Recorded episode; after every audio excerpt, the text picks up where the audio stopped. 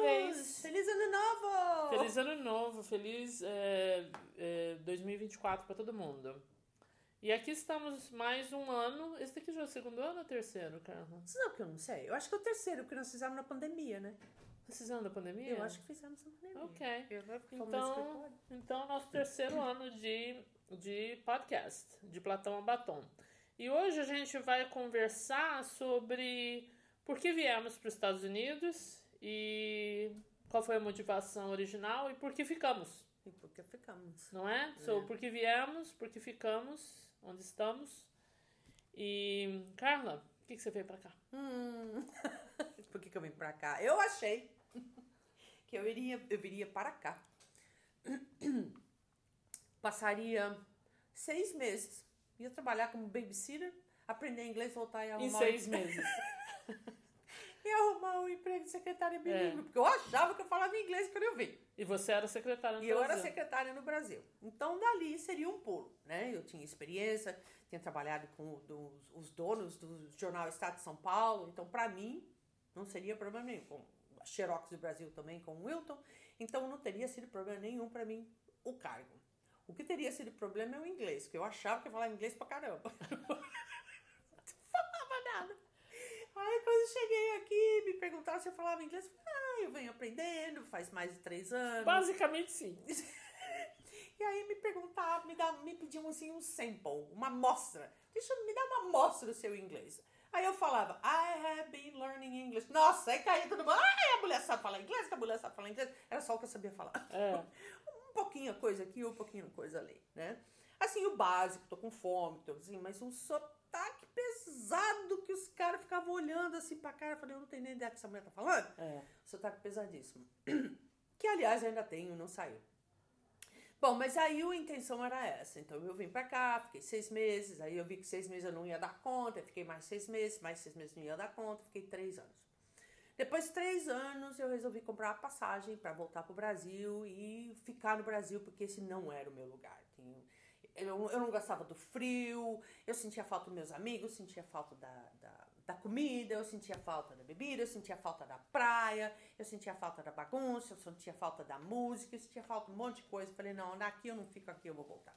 Aí voltei. Voltei, a Rosângela estava lá no apartamento que a gente já tinha alugado muito tempo atrás e voltei, passei três meses lá e arrumei os empregos de, de secretária bilíngue, também para dar aula no IASES. Meu Deus do céu, os caras me contrataram para me dar aula. Eu não acredito que os caras me contrataram para dar aula, mas enfim, os é caras- um scary. eu quero scary, a Os mim. seus alunos. Seriously. Aí, esse, aí um, um dos empregos que eu arrumei, eu tinha que ir para Alphaville. Eu me lembro que no meio dessa bagunça choveu muito, era, era ah, alagamento em tudo quanto é lugar, caiu uma ponte ali na freguesia do óleo, levou três horas para chegar. Eu lembro que eu burrava dentro do carro. Eu não vou ficar nesse país de nunca mais. E aí eu falei, não, não, não, não. E outra, a segurança. Eu vivia com os, com os carros, não, os vidros trancados, sempre escaneando nos semáforos. se- Todo lugar que eu ia, saía do apartamento, eu falei, não, eu não quero esse estresse. Eu não preciso desse estresse. Eu me lembro que eu, que eu saí daqui. E a- além, um dos outros motivos também era a segurança. Então eu não quis ficar mais. Eu vim para voltei para os Estados Unidos, mas eu decidi que ia ser muito difícil eu voltar para morar no Brasil. A menos que alguma coisa acontecesse aqui nos Estados Unidos, mas para voltar é, voluntariamente para morar no Brasil, eu não voltaria. Então eu tive que, you know, ficar em paz com isso, porque é uma decisão difícil. Você está deixando muita coisa para trás. Né? Eu deixei absolutamente todo mundo, família, amigos, todas, minhas memórias, tudo, todas as minhas coisas para trás. E criar uma situação aqui.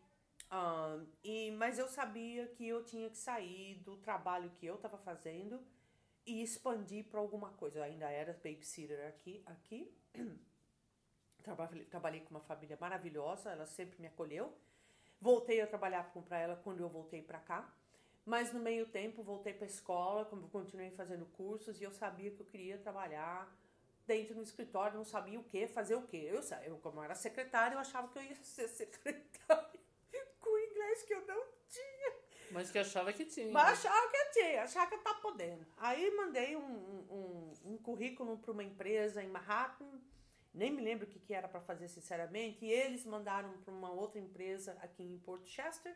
Ela era brasileira, não me chamou, trabalhava com ele, mais dois americanos e a esposa. Foi super legal, aprendi. Meu, meu um, conhecimento de Excel começou ali. Uh, um dos rapazes que trabalhava comigo, Jeremy, ele era muito bom em Excel, me ajudou bastante. Então, eu acho que nisso eu fui treinando e aprendendo palavras e aprendendo conceitos e assim o um, uh, o ambiente de escritório, né? O ambiente uh, de um, uh, um escritório. E aí eu decidi ficar dali eu comecei a ir para frente e falei, não, daqui esse é o meu ponto de partida e dali eu vou, aqui é o que eu vou expandir. Depois de alguns meses eu arrumei um emprego grande, numa empresa grande, que eu fiquei 20 anos. E ali muita coisa aconteceu. Então, isso é que eu fiquei, muita coisa aconteceu de lá para cá, me casei e fiz várias amizades. E aí resolvi ficar e aqui estou e pro Brasil não volto. Não posso dizer que não volto, mas as poucas vezes que eu voltei, eu fiquei apavorada depois de uma semana e voltei para cá. Uhum. Bom, a minha história original é um pouco parecida. Eu também era secretária, só que eu já estava eu tava atuando na última empresa que eu trabalhei, eu estava atuando como gerente administrativa da empresa, mas ganhando como secretária, claro. Aí, por razões que a gente vai talvez expandir um pouco mais é, tarde, mas eu posso dar um, uma ideia, é, aquela coisa de, de muita violência, falta de segurança mesmo, aquela coisa de ter que entrar no, no nossa área, no nosso bairro e ter que ficar olhando quem se tem alguém parado em algum lugar, só aquela neurose eu tava meio de saco cheio daquilo. Aí, como uh, eu não tinha um pardal para dar água, e minha irmã. e minha irmã já estava aqui com os filhos dela, eu falei: quer saber? Eu vou para os Estados Unidos. A minha ideia original era ir para a Europa, mas aí acabou falando, não, Estados Unidos é a segunda opção, mas vou para os Estados Unidos. Aí vim e ao contrário de você, que você demorou três anos, né, para voltar para o Brasil e aí você falou, não, vou ficar aqui mesmo. Eu voltei depois de seis meses. Aliás, quando eu cheguei aqui, eu já tinha passagem comprada para voltar para o Brasil depois de seis meses. E aí voltei mas durante esses primeiros seis meses minha cabeça abriu muito e eu falei, aqui as possibilidades são muito maiores. Mas em seis meses, claro, eu como você, não como você, eu não sabia usar o presente perfeito numa sentença. O meu inglês era menos dois, não era nem zero, era menos dois. Então eu tinha que aprender assim do zero, do menos dois no caso. É, é, menos dois por quê? Porque o que eu aprendi, aprendi errado. então eu não comecei do zero, comecei do menos dois. E então foi isso. Só que eu, como eu vi a possibilidade, eu não sabia exatamente para onde minha vida ia levar, o que, que eu ia ter que aprender, porque seis meses não é nada. Mas eu sabia que a possibilidade era abrangente e por isso eu decidi ficar com seis meses de ter vivido aqui seis meses. Fui realmente para o Brasil, fiquei uma semana e nem esquentei lugar lá. nem esquentei a cadeira lá, sentada. Já voltei no mesmo pé e cá estou há 25 anos. Wow. Né? Yeah. E nesse processo de 25 anos, você está aqui há mais tempo que eu, você está aqui o quê? 28? Um, acho que 27. Ok. Uh, 2027. É. Então, é, tem, tem muito tempo a gente aprende muita coisa e a gente, é, inevitavelmente, compara certas coisas, é. né? É, eu fico imaginando, na idade que eu tô hoje, com 56, o que, que eu teria aprendido no Brasil? Como que, eu, como que seria como a minha cabeça, é. minha maturidade, enfim. E a gente aprendeu uma porção de coisas e o fato da gente ter morado aqui, obviamente, influenciou isso, né? É. O que, que foi, assim, Carla, que você lembra que foi uma mudança de paradigma para você quando você veio? Eu sei que tem várias coisas, so, vamos começar com alguma coisa que você acha que foi uma mudança de paradigma, uma mudança de visão, mas porque você vive aqui. Eu acho que eu mencionei isso. Eu era muito valente que eu acho que eu não tinha ideia do quanto eu não sabia. É, todo jovem é valente. Por uma razão eu básica. Tinha medo, tinha vergonha. eu tinha uma opinião interessante, mas eu tinha uma opinião de que eu podia fazer qualquer coisa. Ah! Ah, pode. Ah, eu faço. Ah, eu faço. Mata no peito e chuta pro gol. ah, eu faço tudo. Porque eu sempre fui muito desenvolta, então eu sempre me virei muito bem. Um, desde muito jovem, o que tinha que ser feito, ah, eu vou lá e faço. Né? Certo ou errado, não importa, eu estava lá tentando resolver e é, resolvi. Então eu achava é. que eu resolvia problema. E secretária também é só o que ela faz, é só bucha que vem na mão é. dela, né? Crédito não ganha nenhum, nenhum mas... é só é só com crítica. Mas a gente aprende assim, a, a, a com muito a pouco. desenrolar. Desenrolar. A gente é. se desenrola. E é esse jeito, ah, você dá um jeito brasileiro em tudo. E aqui, é. jeito brasileiro não funciona pra porra nenhuma. Não. Não dá pra fazer gambiarra. Não dá pra fazer, ah, vou fazer uma gambiarra aqui. Não, é, é gambiarra. Puxadinho. Puxadinho. Ah, puxadinho. Não tem como. É, não, não funciona. tem como, como. Então, essa foi uma coisa que eu tive. Não, eu vou realmente vou ter que aprender esse negócio, né? Um, eu vou ter que aprender a fazer as coisas certas do começo. Mas o que eu quis dizer que eu era muito valente, assim, você sabe fazer isso? Ah, não sei, eu aprendo. Meu, se tem coisa que levou muito tempo para eu aprender. Mas eu percebi, ah, eu percebi que eu vou ter que, assim, dar uma diminuída, assim, na minha bola, eu vou ter que abaixar um pouco minha bola e vou ter que aprender esse negócio certo. Mas aqui você não as pessoas não te desmerecem porque você pede ajuda, ou porque você pede orientação, ou porque você pede, ou porque você está aprendendo. Muito pelo contrário. É esse esforço que eu acho que eles valorizam, porque é o interesse que você tem em querer. Ninguém nasce sabendo absolutamente nada. É. Right? Então, esse, essa foi uma, uma, uma mudança grande que eu tive que fazer internamente. E no processo eu fiquei um pouco mais temerosa então, coisas que há 30 anos atrás, ah, eu faço hoje em dia, like, hum, às vezes até descreditando coisas que eu sei que eu, que eu poderia ter feito. Eu acho que tem, algumas pessoas têm mais fé em mim do que em mim mesmo. Então, a importância, que talvez seja subjeto, uh, assunto de uma outra conversa, de você estar tá constantemente calibrando a sua opinião a seu respeito. Uhum. Eu não entendi esse conceito. Então, uma das coisas que eu aprendi é calibragem. Você tem que ficar calibrando. Então, essa é uma das coisas. E uma outra que eu achei muitíssimo importante é o, é é o senso de participação da comunidade. Você parte, você é parte de um todo, você é parte de uma engrenagem. E quando, a sua, quando você não faz a sua parte, você emperra o conjunto todo. Então, o que você faz na porta da sua casa afeta a porta da casa do a outra pessoa. E isso tudo é parte de um todo, tudo de um conjunto. Então, essa, esse individualismo que, ao contrário que as pessoas pensam que o americano tem, eu não acho que eles têm. Um, eles não se incomodam assim, se você quer usar amarelo ou verde, se você quer comer ah, comida vegetariana ou, ou, ou, carne, os caras não ficam enchendo o saco. Você bebe, você não bebe, os caras não ficam enchendo o seu saco. Ao contrário, eu, quando parei de comer comida eh, carne e fui pro Brasil, falei, mas por que você não come mais carne? Por que, que eu tenho que explicar por que eu não como carne? Eles não têm isso. Então, eu não, eu não sei se isso é individualismo. Eu acho que os caras fazem, não, eles tomam conta da vida deles. Essas são as suas opções. Então, em termos de escolhas que você faz, eles são individualistas. Você toma conta de você mesmo. Em termos de comunidade, eu acho que eles participam mais do que nós brasileiros participamos. Eu acho que esses foram. E a última, a importância das as, as palavras por favor e obrigado.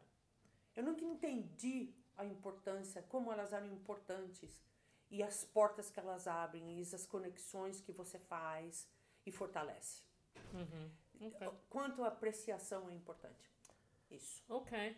Uh, com relação a essa, esse senso de comunidade, é, você sabe que tem uma história, aquele famoso navio, né, Mayflower, hum. que veio para cá na, na, na em, no século XVII, que vieram os ingleses, né, é, saindo muitas vezes de perseguição religiosa e por outras razões também, que aqui terra era uma infinidade de terra, na Inglaterra uma ilha, né? É.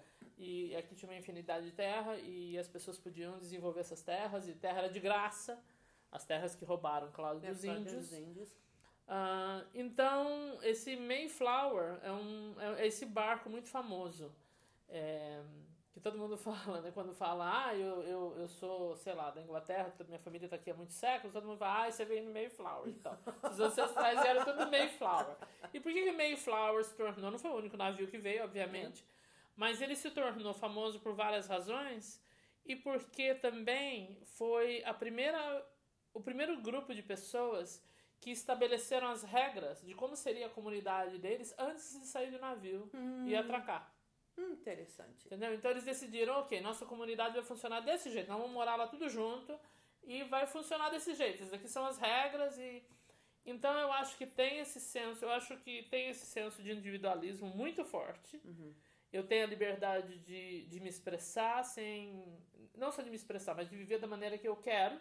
Mas também é, tem essa pressão do, da, do grupo que não me permite fazer coisas que vão afetar o grupo. Não é porque só eu tenho é, minha liberdade de fazer do jeito que eu quero que eu posso afetar o grupo. Isso ficou muito visível, esses dois conceitos, durante a pandemia, uhum, né? Yeah. Que muita gente não entendia isso. Tanto Sorry. aqui como em outros é. lugares, né? Yeah. E a outra coisa é que, por exemplo, no Brasil a gente tem essa dificuldade, e tem a lei do Gerson, aquela coisa toda, a gente tem essa dificuldade de pensar em termos de comunidade, porque por muito tempo, e eu acho que ainda hoje, o sistema não funciona para todo mundo. É. Então é assim, você tem que correr, pegar o seu e sair correndo. É. Porque se você não pegar o seu, o sistema não vai te ajudar e você também não te ajudou. Então isso vai desenvolvendo essa cultura de é, pernas para quem te quero. É. Cada um por si, Deus por todos e pega o seu e corre. É. Né? Então eu também observei isso, é uma coisa muito interessante. É. E você não percebe isso fazendo é, turismo aqui e indo no outlet. Né? Você fica aqui durante 15 dias é. e vai no Woodbury Outlet para poder comprar um monte de roupa. Você não percebe. Realmente você tem que viver aqui, não só viver aqui, mas tem que aprender a língua. É. Porque quando você aprende a língua, aquilo dá aquela rematada na sua aquisição cultural, né? De uma, na sua aquisição de uma outra cultura, basicamente. É. Mas eu concordo com você. É, é. isso mesmo. É. Um, eu, eu adoro esse país. Um, também adoro o Brasil, eu gosto muito do Brasil. Como é que eu não vou gostar? É, foi, é, foi, a minha, eu fui fabricada lá, é. então eu saí de lá. Eu tenho tantas boas memórias, tantos bons amigos, tantos bons lugares que eu fui, a comida maravilhosa. Um, nós temos uma música riquíssima. São, Nossa, a música. Ah, tem para acabar. É. Um, o, o, do que, que eu tenho para reclamar é sim, somente a falta de segurança. A mim, se não fosse falta de segurança, I don't know. Sabendo é. a língua do jeito que eu sei, hoje ainda não é 100% nem nunca vai ser. A mim, você está é. constantemente aprendendo. Eu estava pensando, engraçado que eu estava pensando uma coisa, depois de tantos anos que eu estou aqui, quando eu assisto o filme, eu tenho dificuldade em entender as palavras que os caras falam. Se eu estiver no cinema, não. O que é interessante, porque você está focalizado, mas quando eu estou em casa, eu não sei se é o som, eu não sei o que, que é a distração, ou eu não estou focalizada, eu tenho que voltar algumas vezes, eu não tenho nem ideia. E tenho que usar caption, porque tem palavras ali que eu não entendo o que, que eles estão falando. Principalmente se é a primeira vez que eu estou ouvindo aquela palavra. Uh, eu não tenho ainda essa, uh, e deveria ter depois de 27 anos, mas isso, isso, isso é uma coisa que eu poderia ter consertado e não consertei. Eu focalizei em outras coisas. Uhum. Então, uh, é. Mas é, eu. Um, brevemente, em breve, eu estarei, terei vivido aqui meia parte da minha vida. Então, então quando eu cheguei, de hoje eu me vi meia parte aqui, meia parte da, par, parte da minha vida aqui, parte da minha vida no Brasil. E, e não, meu coração sempre vai estar, de uma certa forma, dividido. Eu sei que quando eu entro no avião para o Brasil, fico excited. Oh, vou ver minha mãe, vou ver minhas amigas, vou conversar. Quando o avião começa a pousar, o meu stress level começa a subir. Falo, não, agora eu vou ter que passar pela. Se a mala, a mala chegou, esse não é o problema. A hora que eu sair da, da alfândega e tiver do lado de fora, aí tem os caras que estão do lado de fora, os spotters. Aí eles vão seguir, vamos seguir pro carro, pro estacionamento. Eles vão estar tá lá esperando. Aí eu vou entrar no carro, enfio a bolsa embaixo de mim, sento em cima. aquele pavor quando um, um motor, uma motocicleta para, passa do meu lado, eu paro, eu pago no semáforo. Mas você faz tudo isso já logo que você chega? É. Ok.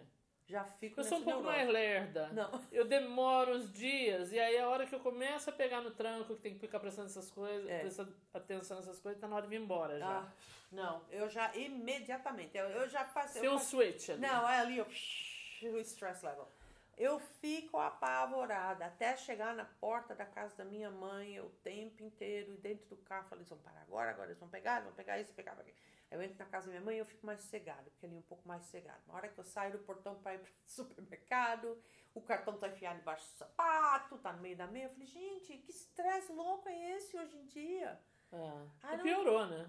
É, ficou Desde a época que a gente pior. saiu de lá. Nossa. Porque essa foi uma das razões. Eu vim pra cá por duas razões. Primeiro, porque eu queria realmente me expandir, aprender inglês.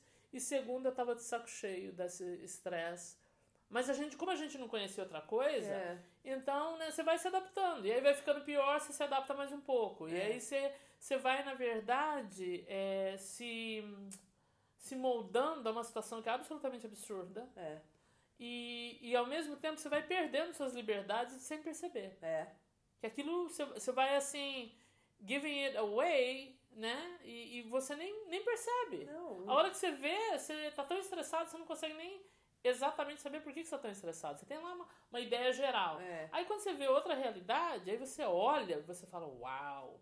E isso também te, te molda internamente, porque você fica vivendo naquele mundo, né? Você- internamente passa a ser o seu mundo também. Você está sempre se defendendo de alguma coisa, você está sempre atacando alguma coisa que você É. não gosta de ouvir. É. É, todo mundo é seu inimigo, tudo, tudo é um. É, é um. É, é um. Não, não, o que é trap? Tudo é um, Uma ameaça. Uma ameaça. Falando, mas.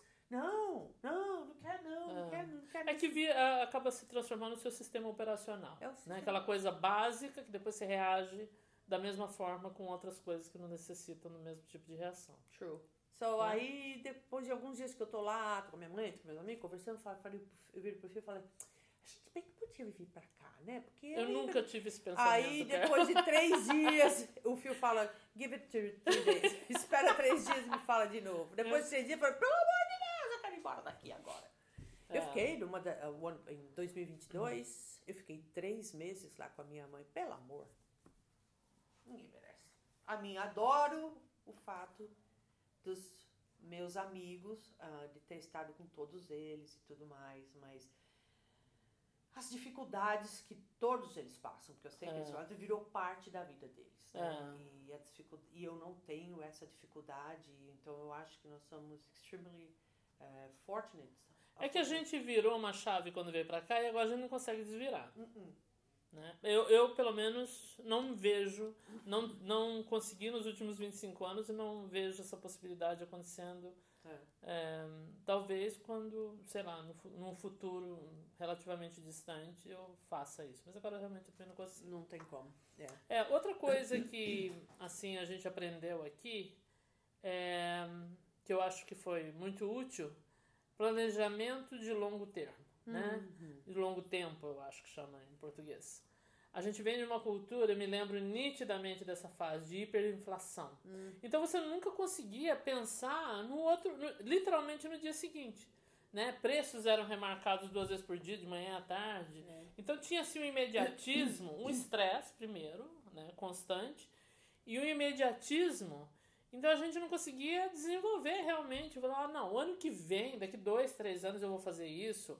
É, a gente não conseguia ver, agir hoje, não conseguia contemplar, agir hoje e ter um resultado que você consegue prever daqui a três anos. Não só com relação a dinheiro, mas com relação a tudo. Tudo, é. É que o dinheiro, ele é uma, uma, uma, um mecanismo que também abre para muita coisa, né? É. Você vai, ah, vou, daqui três anos eu vou viajar, não sei se eu vou viajar. É. O preço do leite mudou duas vezes hoje, não sei se daqui três anos eu viajo, É. né?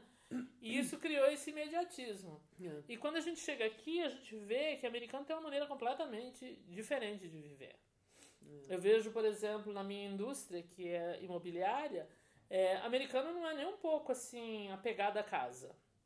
Eu não sei se é porque a gente tem uma influência muito grande, parece que parou no tempo. É, a gente teve essa influência dos europeus. Europeus também pensam muito a longo prazo, né? Uhum. Eu só vou comprar a propriedade, eu vou juntar tudo e vou deixar tudo para meus netos. Americano absolutamente não é assim, mas eles têm outros mecanismos. Primeiro, eles têm um longo, longo período para planejar, para longo período. E eles pensam assim: eu, eu, a casa é minha.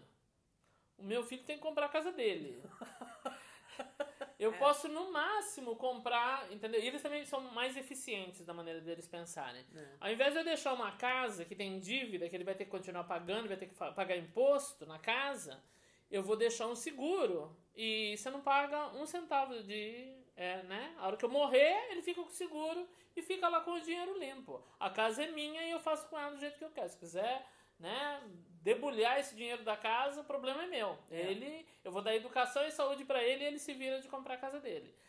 E, e isso é uma coisa que é basicamente impensável no Brasil. Eu nunca ouvi ninguém falar isso no Brasil. Nunca. Não, não, não. Mas eles têm essa confiança no É, sistema, É, né? é, O sistema ele se autocorrige. O sistema obviamente não é perfeito, não. mas ele tem mecanismos de autocorreção É, que vem também do, do, do, do sistema da, da ciência, né? Que é, é um sistema aberto. Ele não é um sistema fechado. Ele é um sistema que vai se autocorrigindo conforme as, as falhas, as, as incongruências vão aparecendo, ele vai se corrigindo. uhum. E, e isso também é uma coisa muito interessante. So, com esse negócio de pla- planejamento para longo tempo, o que, que você o que, que você achou disso quando You know, eu trabalhei no Brasil desde os 13 anos de idade, registrado em carteira. Eu tive 17 anos de trabalho quando saí do Brasil. E vim pra cá e simplesmente abandonei tudo. Um, o máximo que eu fiz é continuar fazendo um, declaração de imposto de renda. Depois, de uma certa forma, par, um certo tempo parei. Depois continuei, depois fiz de novo, depois parei. E essa falta de conhecimento e falta de informação, e desculpa dizer, mas o, o consulado brasileiro da gente realmente eles não ajudam nesse ponto. Eu não sei se porque eles não sabem, eu não sei porque eles não querem saber. Eu, eu não entendo, mas ele devia ter uma certa, devia ter um, um processo para orientar a gente, porque eu cheguei, eu fiquei, sem saber, eu simplesmente desliguei. Eu ahn, m- me concentrei tanto em aprender o que eu tinha que aprender aqui que eu, eu não conectei as possibilidades que eu deixei para trás. Então eu abandonei 17 anos de contribuição, contribuição para a aposentadoria. Que se um dia eu decidir eu vou voltar para o Brasil, eu poderia ter u- É, e a aposentadoria é longo termo, né? Long Não é- term. Mas era a mentalidade que eu não tinha. E aí, há uns 10 anos, 5, não, 10 anos atrás, é que eu me conectei com um contador e a gente conversou, e aí eu voltei a fazer contribuição, porque não adianta mais. Mas daqui a alguns anos eu vou poder aplicar, porque agora eu tenho um certo um número de anos de contribuição e eu vou conseguir é, aplicar para dar entrada na minha aposentadoria no Brasil ao invés de continuar sustentando minha mãe, o que eu faço aqui agora. Então, eu, eu queria isso quando eu saí do Brasil. O que, que eu tô deixando para trás? Porque eu não pensei no que eu tô deixando para trás. Eu tô pensando naquilo que eu vou fazer aqui para frente. Que era só imediato plano de ganhar dinheiro e aprender inglês. E voltar. Mas quando eu voltei pela segunda vez, eu deveria saber o que é que eu estava deixando para trás. É. Você tem que ter consciência disso, né? E daqui para frente, ok. Então, se você realmente vai abandonar, você não vai voltar, essa aposentadoria você vai largar para Então, é daqui para frente. E olha, compound interest em 27 anos faz uma diferença. Ah, inter- é, inter- é, juros compostos. Juros compostos. ok. Em 27 anos Ah. é, é, é, é uma coisa que 100 dólares faz há 27 anos atrás o que significa hoje. E é, é uma mentalidade que também leva tempo para a gente desenvolver, porque a gente já chega aqui adulta. E esse, você não tem esse tempo para poder desenvolver. Mas é, eu acho que é essa. Se eu fosse deixar alguma lição, seria assim: tenha consciência do que você está deixando para trás, se informa do que você está deixando para trás. Documentação, aposentadoria, não aposentadoria, seja lá o que for. E quando vier para cá, na medida do possível, se informe também do que que você precisa fazer, se essa é a vida que você vai levar daqui para frente. Porque você tem tempo. Você não dá para reagir 10, 5 anos antes de você aposentar. Você vai fazer 5, 60, daqui- 65 daqui 5 anos. 5 anos não dá tempo. É. Então, eu acho que essa é a importante do planeja, a importância do planejamento a longo prazo. Então, a gente tinha que ter um sistema aqui nos Estados Unidos de orientação para brasileiro. Eu pra isso. concordo. Eu concordo. É que o problema é que a gente vem para esse país, Carla, com a com os vícios, É. né? E demora muito tempo. Por isso que a gente tá fazendo até esse episódio, que é para fazer essas comparações. É. Porque isso daqui não é para malhar o Brasil, Não. mas para ver coisas e como a gente perde tempo aqui. E se eu tivesse no Brasil, provavelmente eu não estaria nem eu não teria nem realizado isso, assim, pensado sobre isso. É. Porque simplesmente não faz parte do nosso vocabulário, da nossa cultura, É. dos nossos hábitos. a é? gente está mal passa- fazendo para poder sobreviver dia a dia, né? Exatamente, aquele É. imediatismo que a gente falou antes. É. Né? Um- uma outra coisa que é muito interessante, que pra mim foi muito impactante, isso daqui eu percebi rápido. Ou não percebi rápido, eu comecei a perceber rápido, mas até hoje eu, eu vejo isso e, e- e esse paradigma se expande, é o valor do trabalho. Né? Porque a gente chega aqui, eu fui fazer trabalho braçal, basicamente. É, primeiro ano eu limpei casa. No, depois, nos outros muitos anos que se seguiram, como eu já tinha aprendido um pouco mais de inglês, eu comecei a trabalhar de babysitter. E, e o valor do trabalho aqui, eu fiquei chocada. Assim, pra dizer a verdade pra você. Me lembro que no, no meu primeiro ano, uma vez eu tava. Eu limpei lá uma casa de uma mulher, que eu limpava semanalmente essa casa dela. E ela ligou pra minha casa e eu não entendi inglês. E ela ligou falando alguma coisa. Eu falei, gente, que merda que eu fiz. O que será que eu quebrei? Alguma torneira que eu deixei desligada, ah, ligada, não sei. É, e aí, um membro da minha família ligou pra ela mais tarde pra ver né, qual que era o problema. Na verdade, ela ligou pra agradecer que eu limpei o forninho. Aquele forninho de fazer ah, toast. Como é que é toast? Toada. torrada, Ah. eu tinha limpado o forninho. E ela sabia, ela sabia que não era obrigação minha limpar o forninho. Mas como eu limpei o forninho, Ah. aí ela ficou toda agradecida e ligou pra agradecer. E quando eu cheguei, aí eu fiquei mais tranquila, né? Porque eu achei que eu fosse levar um pito. Aí quando chegou da outra vez, nossa, ela me agradeceu de novo, porque, nossa, que foi muito gentil da minha parte, não sei o quê. Aí eu falei, pô, a mim, antes de eu conseguir aprender a falar inglês e ter esse senso, eu já percebi essa diferença que foi enorme. É. Então o valor do trabalho aqui é muito diferente, especialmente trabalhos que são considerados menos privilegiados, né? É, é muito diferente como você trata um lixeiro, não é? Experimenta ficar sem recolher o o lixo 15 dias. É. Você, É. tem, você tem problemas de outra ordem. Você tem problemas de saúde, você tem problemas de outra ordem, É. não é? Então, o trabalho aqui realmente é muito, é- é muito mais valorizado. Então, Só, só para abrir um comentário nisso que você me falou. Ahm, no meu, quando você trabalha no, no escritório, você tem todo ano, você tem no começo do ano eles será, eles eles estabelecem os seus a sua meta. Na metade do ano eles fazem uma avaliação do meio ano que você fez, no final do ano eles fazem outra avaliação. Então eu tive a minha no final do ano agora. E uma das coisas que ele comentou é quando você, é, você faz adicional daquilo que. Exatamente o que você está falando. Você fez uma coisa extra, que nem foi pedido, mas você simplesmente é, fez aquilo e, você, e eles reconhecem. Sempre. Para mim, foi uma festa que ele queria fazer do Diwali. Um, os, os indianos celebram as festas das, das luzes. E ele Que é lindo. Assim. é lindo, é, realmente é lindo. Então, é, eu tive que pegar um escritório, uma, uma sala de conferência e pegar comida, trazer comida, essas coisas todas. E assim foi última hora, eu não consegui decoração, eu fui no internet, tudo que eu achei de figurinha, eu comecei a imprimir, comecei a cortar e joguei em cima das mesas. Você que ver as fotos, ficaram lindas. Então foi um comentário que nada, ah, pra, pra mim, não me ocorreu, só foi isso que me ocorreu. Eu falei, não, mas isso aqui tá muito vazia, vamos fazer um pouquinho mais, né? É. E foi um comentário que ele fez. Ele falou assim: ninguém pediu para você fazer isso, você fez. Então você participou, você é, é, Agregou valor. agregou valor. É. Então, e- e- em termos de calibrar, que é um outro assunto, é exatamente isso. O seu esforço, você não está sendo uma, você não tá sendo uma sucker, você não está sendo uma idiota só porque você está fazendo mais. O seu É. esforço aqui é avaliado. Ao oposto de que eu me lembro várias vezes no Brasil, em que não era. Não foi mais que sua obrigação. Você trabalha aqui, eu falei, que É. isso? isso é... É. Então, é, não é que você busca por esse refi- refinamento, é um outro nível de. de É um outro paradigma. É um outro As pessoas operam sob uma premissa completamente diferente. É. É, você É vai, isso. é, você vai achar os casca grossa? Ah, com certeza. Ah, sim, isso daí. Mas é lugar. uma coisa que tá na cultura. É igual falar de música brasileira. Não tem muito como você se achar que um americano vai produzir uma música como um brasileiro. Não tem porque é outra realidade. É outra sensibilidade. É É sensibilidade, exatamente isso. E, e me va- antes que eu esqueça, nós mencionamos uma coisa que eu achei ah, importante também no meu aprendizado aqui, é a importância em saber receber uma avaliação.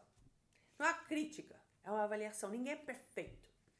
E eu tive muito problema, a gente já falou isso num, num, num outro podcast, eu tive muito problema, porque quando você recebe essa crítica, você fala, nossa, é pessoal.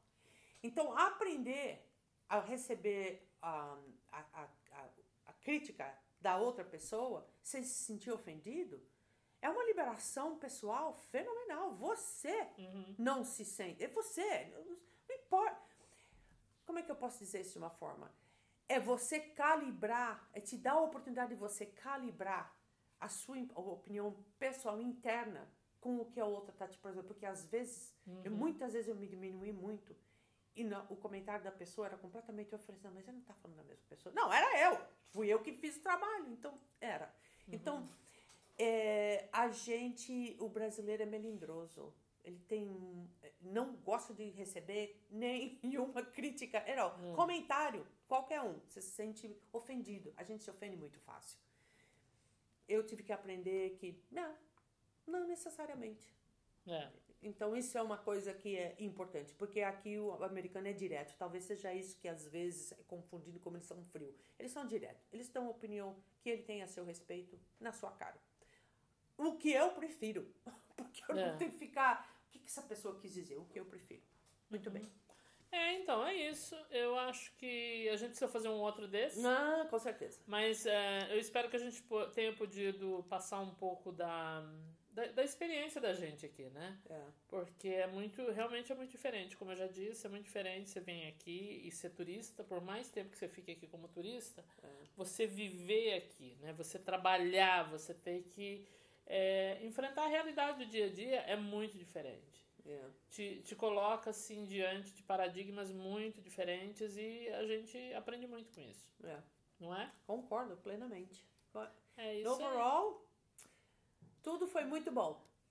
So far, so good. So far, so good. Por Tá enquanto- tudo muito bom. Por enquanto tá tudo bem. Tudo muito bom. A gente vai fazer um outro, se vocês gostarem, quiserem é, saber a nossa opinião sobre algum outro ângulo que a gente não imaginou até agora de comentar, ou não comentou nesse, nesse, nesse episódio, É. vocês escrevam aí que a gente cobre outros ângulos também. É, a gente debate. Um abraço para todo mundo. Tudulu. Feliz ano novo! Tchau.